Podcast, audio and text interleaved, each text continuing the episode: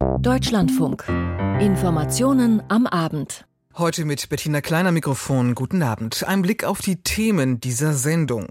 Nach dem Streik ist tatsächlich vor dem Streik. Während bei der Deutschen Bahn allmählich wieder der Normalbetrieb läuft, hat die Gewerkschaft Verdi für Freitag zu bundesweiten Arbeitsniederlegungen im öffentlichen Nahverkehr aufgerufen. Darum geht es gleich. Außerdem, wie steht es um die Unterstützung für die Ukraine? In einem Interview mit der ARD für die gestrige Sonntagabend-Talkshow hat Präsident Zelensky zu einer deutschen Führungsrolle ermutigt. Und es gibt schwere Vorwürfe gegen Mitarbeiter des UNO-Hilfswerks für palästinensische Flüchtlinge. Auch die Bundesregierung fordert jetzt Aufklärung. Gegen Ende der Sendung schalten wir nach Paris, wo sich Landwirte derzeit erneut zu einem massiven Protest zusammenfinden. Im Hintergrund ab 18.40 Uhr geht es hier im Deutschlandfunk um Regeln für E-Scooter, wie Städte gegen wildes Parken und Fahren vorgehen. Für Freitag hat die Dienstleistungsgewerkschaft Verdi also zu Streiks im Nahverkehr in allen Bundesländern außer Bayern aufgerufen. Betroffen sind nach ihren Angaben rund 90.000 Beschäftigte in Städten und Landkreisen. Verdi will damit Druck bei den Tarifverhandlungen im kommunalen Nahverkehr aufbauen. Die Gewerkschaft fordert unter anderem bessere Arbeitsbedingungen. Die Einzelheiten von Claudia van Lack. Kein Schulbus, keine Straßenbahn, keine U-Bahn. Am Freitag bestreikt die Gewerkschaft Verdi den gesamten öffentlichen Nahverkehr in Deutschland, außer in Bayern. Dort existiert ein gültiger Tarifvertrag. Verdi-Vizechefin Christine Behle erläutert die Forderungen der Gewerkschaft. Die Absenkung der Wochenarbeitszeit bei vollem Lohnausgleich. Es geht da um die 35-Stunden-Woche. Wir wollen, dass unbezahlte Zeiten oder auch Wegezeiten besser oder überhaupt bezahlt werden. Wir wollen kürzere Schichten haben. Wir wollen die Ruhezeiten zwischen den Schichten ausdehnen. Es geht aber auch in einigen Bereichen um Urlaub. Und wir haben auch vier Tarifbereiche, die gleichzeitig Entgelt verhandeln verhandeln. Jedes Bundesland verhandelt einzeln, sprich der jeweilige kommunale Arbeitgeberverband mit der Gewerkschaft Verdi. Jeder Tarifvertrag sieht ein bisschen anders aus. Insgesamt geht es um bessere Arbeitsbedingungen für 90.000 Beschäftigte in 130 kommunalen Verkehrsunternehmen. Über die Hälfte der Beschäftigten im ÖPNV geht bis 2013 Rente. Und ehrlich gesagt haben die Arbeitgeber das verschlafen. Wir finden, das sind tolle Jobs. Ich will auch gar nicht den Bereich schlecht reden. Das ist auch, hat auch was, ein hochkommunikativer Job, ist interessant, aber nicht unter diesen Bedingungen. Und da müssen, muss man was tun. Beispiel Berlin. Hier fordert die Gewerkschaft Verdi für alle Beschäftigten 33 Tage Urlaub statt bislang 28 bis 30 Tage. 500 Euro Urlaubsgeld pro Jahr, einen zusätzlichen Urlaubstag für 100 Stunden Nachtarbeit. Außerdem soll jede Busfahrerin und jeder Fahrer am Ende der Strecke zehn Minuten Zeit zum Verschnaufen erhalten. Jeremy Arndt von Verdi Berlin-Brandenburg. Und wenn ein Beschäftigter nicht mal mehr die Möglichkeit hat, an der Endstelle einmal durchzuatmen, das zu tun, was er eigentlich an den Endstellen machen soll, nochmal durch den Zug gehen, gucken, ob es Fundsachen gibt, es im Zweifel nicht mehr in der Lage ist, die Toilette aufzusuchen, sondern gleich wieder los muss, angekündigt durch die Leitstelle, dann ist das ein Zustand, dass man sich eben äh, über diese Rahmenbedingungen am Ende des Tages nicht wundern muss. Mit besseren Arbeitsbedingungen will die Gewerkschaft Verdi die Fahrerjobs attraktiver machen. Wächst doch die Zahl der freien Stellen. In Berlin zum Beispiel musste der Busfahrplan ausgedünnt werden, weil zu wenig Fahrerinnen und Fahrer zur Verfügung stehen. Frage an Verdi-Vizechefin Behle. Nimmt sich Verdi jetzt ein Beispiel an der Lokführergewerkschaft und ihren Chef Klaus Wieselski? Tarifverhandlungen werden ja nicht nur von einer Seite geprägt, sondern auch vom Verhalten der anderen Seite. Also insofern kann man das, glaube ich, nicht vergleichen. Aber wenn die Arbeitgeberseite sich so verhält, dann ist es auch nicht ausgeschlossen, dass wir länger streiken. Am Freitag wird der öffentliche Nahverkehr in ganz Deutschland bis auf Bayern bestreikt. Das waren Informationen von Claudia van Laak. Bei der Deutschen Bahn läuft der Betrieb inzwischen wieder, nachdem die Lokführergewerkschaft GDL ihren Ausstand heute etwas vorzeitig beendet hat. Beide Tarifparteien zeigen sich nach tagelangen Streiks nun zuversichtlich, eine Einigung zu finden. Dieter Nürnberger über den wiederrollenden Verkehr. Weitgehend normal verlaufe inzwischen der Fernverkehr, so die Deutsche Bahn. Um zwei Uhr in der vergangenen Nacht endete der Streik der Lokführergewerkschaft vorzeitig, nachdem vertrauliche Gespräche den Weg zur Wiederaufnahme der Tarifverhandlungen freigemacht hatten. Nun gelte es, rund 23.000 Zugverbindungen pro Tag wieder in den Normalfahrplan zu integrieren. Vor allem im Regional- und Nahverkehr könne es aber weiterhin zu Einschränkungen kommen, weswegen Kulanzregeln für Reisende und Pendler gelten, so Bahnsprecherin Anja Bröker im Berliner Hauptbahnhof. Bereits gekaufte Tickets sind auch zu einem späteren Zeitpunkt noch gültig.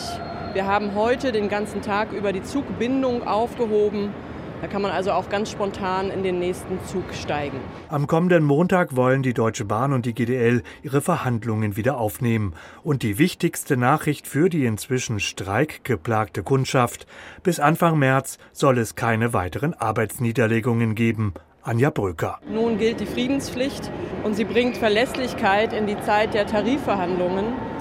Wir freuen uns sehr darüber, dass wir wieder miteinander sprechen können, so wie wir es immer wieder gefordert hatten. Die GDL hatte den Verhandlungstisch bereits Ende November verlassen und die Gespräche für gescheitert erklärt. Nun wurde am Wochenende ein Einigungspapier für weitere Tarifgespräche vereinbart. Klaus Weselski, der Vorsitzende der Lokführergewerkschaft. Das Papier, das jetzt gemeinsam zustande gebracht worden ist, zeigt auf, die Bahn stellt keine Vorbedingungen mehr. Wir verhandeln über die Infrastruktur, wir verhandeln über den Rahmentarifvertrag für die Fahrzeuginstandhaltung und wir verhandeln auch über die Absenkung der Wochenarbeitszeit. Natürlich sind die Formulierungen absichtlich weich gewählt. Das gehört auch zum Geschäft, zum Wiedereinstieg in Verhandlungen. Die Bahn hatte bisher mit Verweis auf das Tarifeinheitsgesetz abgelehnt, dass die GDL über die Lokführer hinaus über weitere Berufsgruppen im Konzern verhandeln könne. Hier ist geregelt, dass die stärkste Gewerkschaft in einem Bahnbetrieb die Tarifhoheit hat. In den meisten DB-Betrieben ist dies die deutlich größere Eisenbahn- und Verkehrsgewerkschaft EVG. Weiterer Knackpunkt bisher war die geforderte Arbeitszeitverkürzung im Schichtdienst von 38 auf 35 Stunden bei vollem Lohnausgleich. Auch bei Lohnerhöhungen und Laufzeit liegen beide Tarifpartner noch auseinander. Laut Verhandlungsfahrplan können während der Tarifverhandlungen auch Mediatoren oder Schlichter hinzugezogen werden. Die Gespräche sollen in einer Woche beginnen und bis Anfang März dauern, unter Ausschluss der Öffentlichkeit. Klaus Weselski. Ich halte das für einen großen Schritt in die richtige Richtung. Wir wollen gemeinsam, wenn es denn gelingt, die Verhandlungsstandpunkte übereinzubringen zu einem Kompromiss. Wir wollen fertige Tarifverträge erzeugen und das braucht Zeit. Bewegung also. Bereits im März sollen 1500 Euro Inflationsausgleichsprämie an die GDL-Mitglieder ausgezahlt werden. Und so kommt zum ersten Mal in dieser von Streiks begleiteten, schwierigen Tarifrunde so etwas wie Hoffnung auf, dass ein Abschluss erreicht werden kann. Berichtet Dieter Nürnberger. Es kommt nicht sehr oft vor, dass der ukrainische Präsident Volodymyr Zelensky dem deutschen Fernsehen ein ausführliches Interview gibt. Für das Aktuelle ist Moderatorin Karin Mioska eigens nach Kiew gereist für ihre Talkshow gestern Abend. Das Thema könnte nicht brisanter sein, auch wenn viele der Aspekte seit nunmehr fast zwei Jahren diskutiert werden. Die Ukraine braucht mehr, um sich gegen den offenen Angriffskrieg Russlands zu verteidigen, auch angesichts potenziell zurückgehender US-Unterstützung. Die Konsequenzen einer Niederlage der Ukraine sind möglicherweise noch nicht überall völlig verstanden worden. Auch daher wohl Zelenskys erneuter Appell. Aus unserem Hauptstadtstudio fasst Steffen Wurzel die aktuelle Diskussion zusammen. Der ukrainische Präsident Volodymyr Zelensky lobte Bundeskanzler Olaf Scholz im ARD-Interview. Er verband das allerdings mit der Aufforderung an Scholz, sich noch mehr als bisher ins Zeug zu legen für sein Land. Der Blick des deutschen Bundeskanzlers auf Russlands Angriffskrieg auf die Ukraine habe sich in den vergangenen Monaten verändert, würdigte Zelensky. Heute sei Olaf Scholz für ihn ein starker Anführer, ein Leader. Nachdem Olaf diese Risiken, die ich erwähnt habe, verstand, hat er er gespürt, so scheint mir, dass er nicht nur deutscher Bundeskanzler ist, sondern einer der Leader in Europa. Und deshalb sind seine Schritte die Schritte eines Leaders. Zelensky machte allerdings auch deutlich, dass er von Deutschland noch mehr Engagement erwartet, vor allem mit Blick auf Europa. Deutschland habe großen Einfluss auf die EU. Ein Hinweis darauf, dass sich Zelensky mehr militärische Unterstützung auch von anderen europäischen Staaten wünscht. Mit dieser Aussage rennt der ukrainische Präsident bei der Bundesregierung offene Türen ein.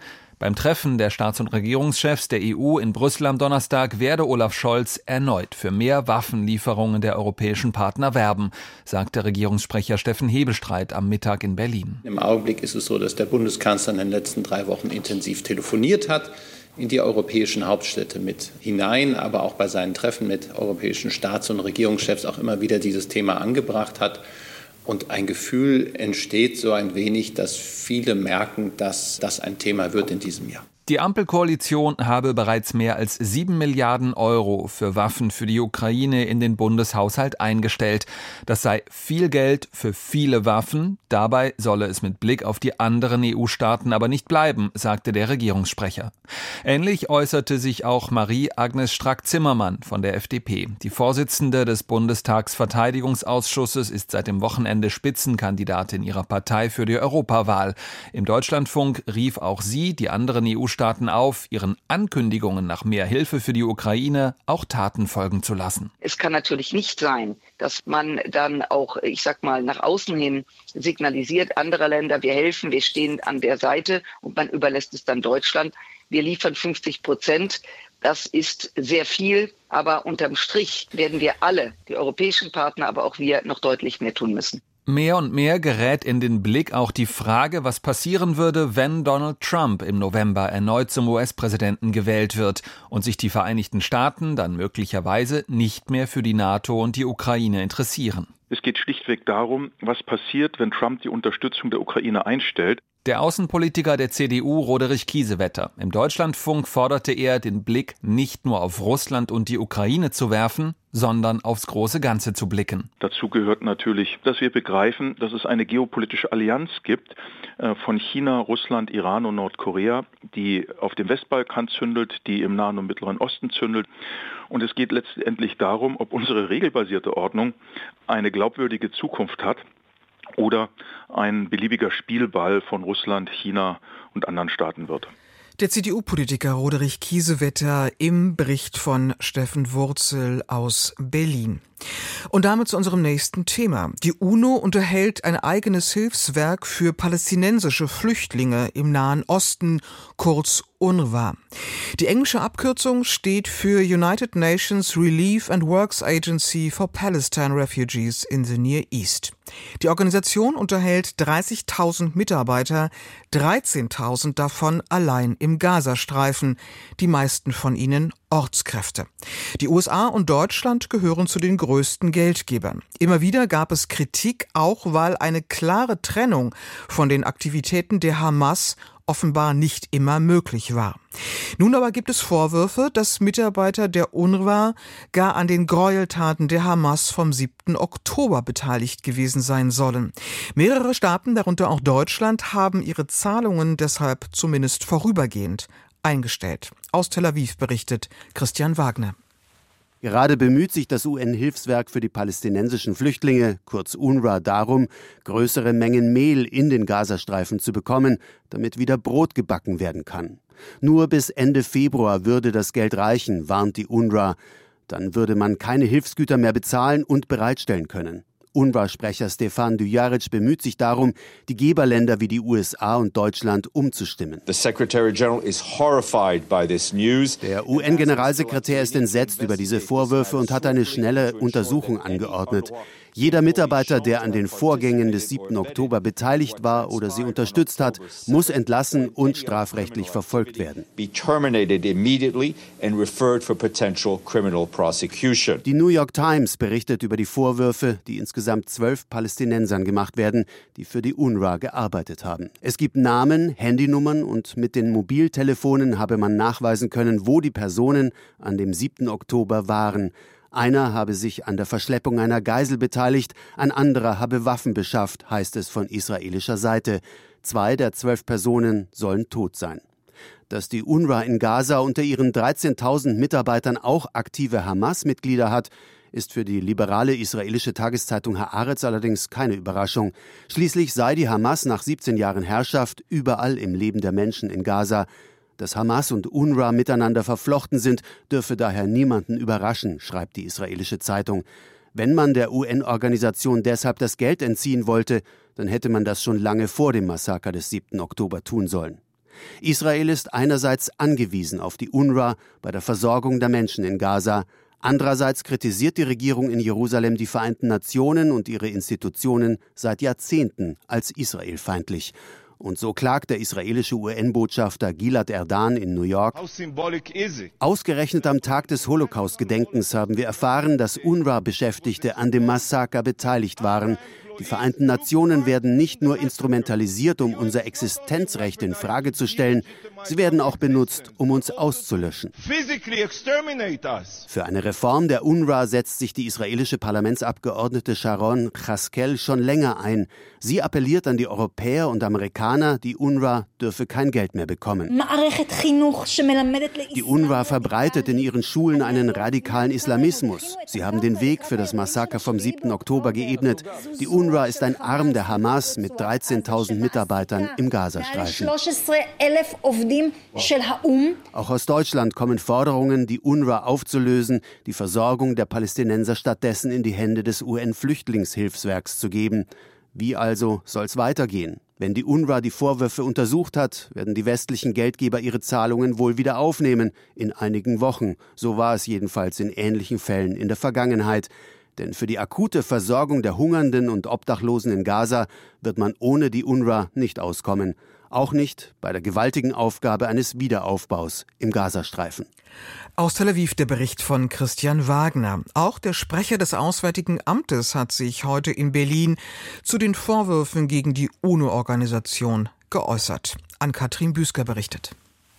Die Bundesregierung fordert eine rasche Aufklärung des Hilfswerkes der Vereinten Nationen für Palästina-Flüchtlinge. Das machte Sebastian Fischer, Sprecher des Auswärtigen Amtes, heute in Berlin deutlich. Es geht hier um einen ganz furchtbaren, brutalen Terroranschlag, der am 7. Oktober gegen Israel verübt worden ist. Und es ist erschreckend, dass UNRWA-Mitarbeiter sich offensichtlich äh, daran beteiligt haben. Deutschland setzt wegen der Vorwürfe gegen Mitarbeiter des Hilfswerkes vorerst weitere Zahlungen an die UNRWA aus, wobei derzeit ohnehin keine zur Bewilligung anstehen würden, so Fischer. Im letzten Haushaltsjahr sind insgesamt 206,5 Millionen Euro von Seiten der Bundesregierung an UNRWA geflossen, davon 130,5 Millionen von Seiten des Auswärtigen Amts. Davon wurden in den palästinensischen Gebieten 83 Millionen umgesetzt. Der Sprecher des Auswärtigen Amtes machte klar, die humanitäre Hilfe für Gaza werde weiterlaufen, auch über andere Träger wie das Internationale Rote Kreuz oder UNICEF. Hier habe man gerade die Mittel um sieben Millionen Euro aufgestockt. Man lasse die Palästinenserinnen und Palästinenser nicht im Stich und konzentriere sich auf die Lieferung humanitärer Güter. Wie Wasser, Lebensmittel, Notunterkünfte sind finanziert worden, Hygiene- und Sanitäranlagen äh, ausgestattet worden und medizinische Güter in den Gazastreifen geschafft worden. Ich gehe davon aus, dass ein Teil dieser Güter noch in Lagern liegt. Die humanitäre Situation im Gazastreifen gilt weiterhin als katastrophal. Es sei jetzt an der UNRWA, sehr schnell und rasch die notwendigen Schritte zur Aufklärung zu unternehmen, um diese Situation zu bereinigen, so Fischer. Man sei im Austausch mit der Leitungsebene. Aspekte der Arbeit des Hilfswerkes waren immer wieder Gegenstand von Kritik, so etwa vermittelte Lehrinhalte mit antisemitischen Grundgedanken. Wiederholt stand deshalb zur Debatte, ob und wie Deutschland das Hilfswerk unterstützen sollte. Informationen von Ann-Kathrin Büsker aus Berlin. Und zu diesem Thema hören Sie auch einen Kommentar hier im Deutschlandfunk um 19.05 Uhr. In Jordanien sind gestern bei einem Drohnenangriff auf einen Militärstützpunkt drei US-Soldaten getötet worden. Die Regierung in Washington machte pro-iranische Kräfte dafür verantwortlich. Präsident Biden kündigte einen, eine konsequente Antwort an. Mehr dazu von Ralf Borchardt aus Washington. Seit Beginn des Kriegs im Gazastreifen ist dies der erste Angriff auf US-Truppen in der Region, bei dem US-Soldaten getötet wurden. Drei Tote und mindestens 34 Verletzte hat es nach US-Angaben auf dem Stützpunkt im Norden Jordaniens an der Grenze zu Syrien gegeben. Deshalb ist der Druck auf US-Präsident Joe Biden nun deutlich größer als bisher, eine entschlossene Reaktion zu zeigen. Biden hatte bei einer Wahlkampfveranstaltung im US-Bundesstaat South Carolina unmittelbar betont, wir werden reagieren. Die Frage ist nun, wie die Reaktion der USA genau aussieht, wann sie erfolgt und ob dies eine weitere Eskalation bedeutet. Wir wollen keinen Krieg mit dem Iran, versicherte der Sprecher des Nationalen Sicherheitsrats John Kirby im Fernsehsender CNN. Wir wollen keinen größeren Konflikt im Nahen Osten. Alles, was der Präsident bisher unternommen hat, hatte das Ziel zu deeskalieren, die Spannungen zu reduzieren. Es sind vor allem Republikaner im Kongress wie Lindsey Graham, Senator aus South Carolina, die nun in schriftlichen Erklärungen fordern, den Iran direkt anzugreifen. Schließlich sei es der Iran, der zahlreiche Milizen in der Region finanziere und mit Waffen beliefere. Katie McFarlane, in der Amtszeit von Donald Trump stellvertretende nationale Sicherheitsberaterin, riet im Sender Fox News von einem direkten US-Angriff auf den Iran ab. Wir sollten den Iran nicht direkt angreifen. Das wird möglicherweise ein späterer Schritt sein. Was wir sofort tun sollten, ist, die Stellungen der Milizen, von denen die Drohnen abgeschossen werden, auszuschalten, ob in Syrien oder im Irak. Robin Wright, Nahost Expertin am Wilson Center, einer Denkfabrik in Washington, betont, in Syrien stationierte US-Truppen seien seit Beginn des Gaza-Kriegs bereits 90 Mal, im Irak stationierte US-Truppen 60 Mal von Milizen angegriffen worden. In Syria they've been attacked Dazu kommen die Angriffe der im Jemen stationierten Houthi-Milizen auf Schiffe im Roten Meer. Nun macht sich auch noch eine neue Front in Jordanien auf. Die Gefahr ist, wenn die USA militärisch antworten, um einen größeren Krieg zu verhindern, den Konflikt einzudämmen, dass das Gegenteil passiert und wir noch mehr Angriffsflächen bieten. Für Präsident Biden ein Dilemma, aus dem es momentan keinen klaren Ausweg zu geben scheint. Berichtet für uns aus Washington Ralf Borchardt und um 18 Uhr und gleich 32 Minuten gehen wir noch einmal ins Inland und schauen auf eine Regionalwahl, die seit gestern viel Aufmerksamkeit auf sich gezogen hat. Bei der Stichwahl für ein Landratsamt im ostthüringischen Saale-Orla-Kreis hat nicht der AfD-Kandidat gewonnen, sondern sein Herausforderer von der CDU. Wie es dazu kam, das schildert unser Landeskorrespondent Henry Bernhard und beginnt mit dem Wahlsieger des gestrigen Abends. Meine sehr verehrten Damen und Herren, das ist ein wunderbarer Tag für den Saale-Orla-Kreis. Ich danke allen, die mir ihre Stimme gegeben haben, aber ich danke auch allen, die heute hingegangen sind. Der frisch gewählte Landrat des Saale-Orla-Kreises, Christian Hergott, am Abend vor der Presse. Mit 52 Prozent der Stimmen besiegte er in der Stichwahl knapp seinen Konkurrenten von der AfD, Uwe Trum. Aber eins ist wichtig, ich möchte ein Landrat sein, der für alle Menschen in diesem Landkreis da ist, auch für die, die heute nicht zur Wahl gegangen sind und auch diejenigen, die mir heute nicht ihre Stimme gegeben haben. Denn es ist eine große Aufgabe, in den kommenden Wochen und Monaten die Menschen in diesem Landkreis wieder zusammenzuführen. Herrgott ist Landtagsabgeordneter und Generalsekretär der Thüringer CDU. Als ehrenamtlicher erster Beigeordneter des Landrats hat er bereits Erfahrung in der Verwaltung seines Heimatkreises. Im ersten Wahlgang vor zwei Wochen hatte er noch zwölf Prozentpunkte hinter dem AfD-Kandidaten zurückgelegen. Die Vertreter aller anderen Parteien haben dann dazu aufgerufen, den CDU-Bewerber zu wählen und damit einen weiteren AfD-Landrat zu verhindern. Der Thüringer Landesvorsitzende der CDU, Mario Vogt, bedankte sich ausdrücklich bei denen, die sich auch jenseits der Parteipolitik dafür engagiert haben. Mein Eindruck ist, äh, dass äh, hier es sehr konkret äh, darum ging, dass die Menschen schon gespürt haben, dass da was ins Rutschen geraten kann. Und natürlich haben sie auch abgestimmt darüber, welche Stimmung und wie die Seele dieses Landkreises wieder aussehen soll. Und deswegen glaube ich auch, dass die Demonstrationen durchaus hilfreich waren. Und darum muss es gehen. Wir wollen, dass Deutschland zusammengeführt wird. Der unterlegene Kandidat, der AfD-Landtagsabgeordnete Uwe Trum, empfindet sich und seine Partei als die wahren Sieger des Abends. Der Kandidat der CDU hat ja nur mit den Stimmen von Rot und Grün und mit Unterstützung dieser teils unmenschlichen Kampagne gegen meine Partei und gegen meine Person mit Ach und Krach sich eine erforderliche Mehrheit beschaffen können. Und das ist natürlich eine ziemlich äh, schwache Arbeitsgrundlage. Nichtsdestotrotz ist der Wahlkampf jetzt vorbei. Wir akzeptieren das Ergebnis und wünschen dem neuen Landrat alles Gute für seine bevorstehenden Aufgaben. Einer von denen, die sich zivilgesellschaftlich für die Wahl des Christdemokraten Hergott engagiert haben, ist der Ingenieur Michael Pape. Er ist mit dem Bündnis Dorfliebe für alle auf die Straße gegangen und hat öffentlich den Thesen der AfD widersprochen. Es zeigt die Spannung bei uns im Kreis und es zeigt uns, dass mit dem Wahlergebnis definitiv noch nichts wirklich gewonnen ist, sondern dass Arbeit an allen Seiten jetzt äh, ist, dass wirklich alle dann schon auch was Einendes beitragen. Und das ist, denke ich mal, das, was jetzt äh, die Geschichte so schwierig machen wird. Ende Mai finden in Thüringen Kommunalwahlen statt, im September die Landtagswahl. Vom knappen Ausgang im Saale-Orla-Kreis fühlen sich sowohl die CDU als auch die AfD bestärkt auf dem Weg dorthin. Henry Bernhard berichtete für uns aus Thüringen und auch dazu hören Sie einen Kommentar hier im Deutschlandfunk nach 19.05 Uhr.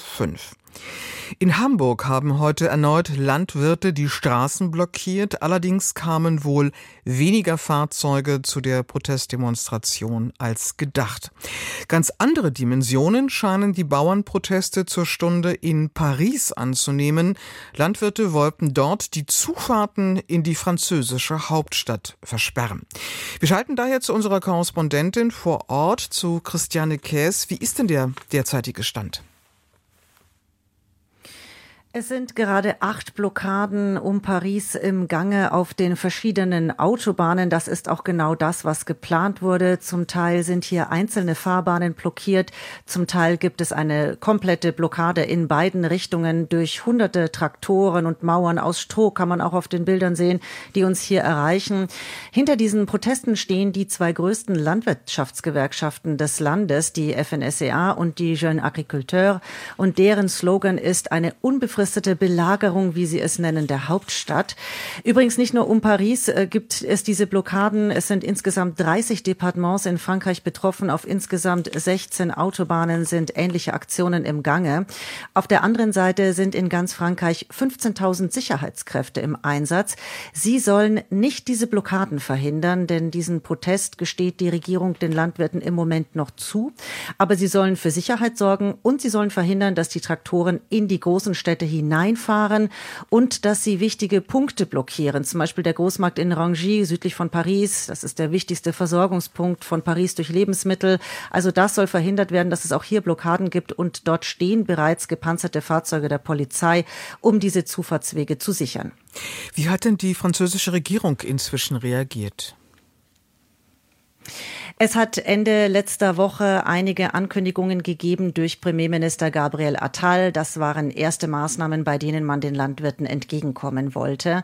Die wichtigste ist, die Regierung streicht eine geplante Erhöhung, Erhöhung der Steuer auf Diesel für den landwirtschaftlichen Gebrauch. Das war eine sehr wichtige Forderung der Bauern. Der Protest der Bauern richtet sich ja genau darauf, dass sie sagen, wir haben viel zu wenig Einkommen und viel zu viele Ausgaben. Es sollen außerdem Händler, die die den Landwirten zu niedrige Preise zahlen, stärker bestraft werden. Dafür gibt es bereits eine gesetzliche Grundlage in Frankreich, die allerdings in den letzten Jahren nicht so sehr angewendet wurde, wie sich die Landwirte das gewünscht hätten.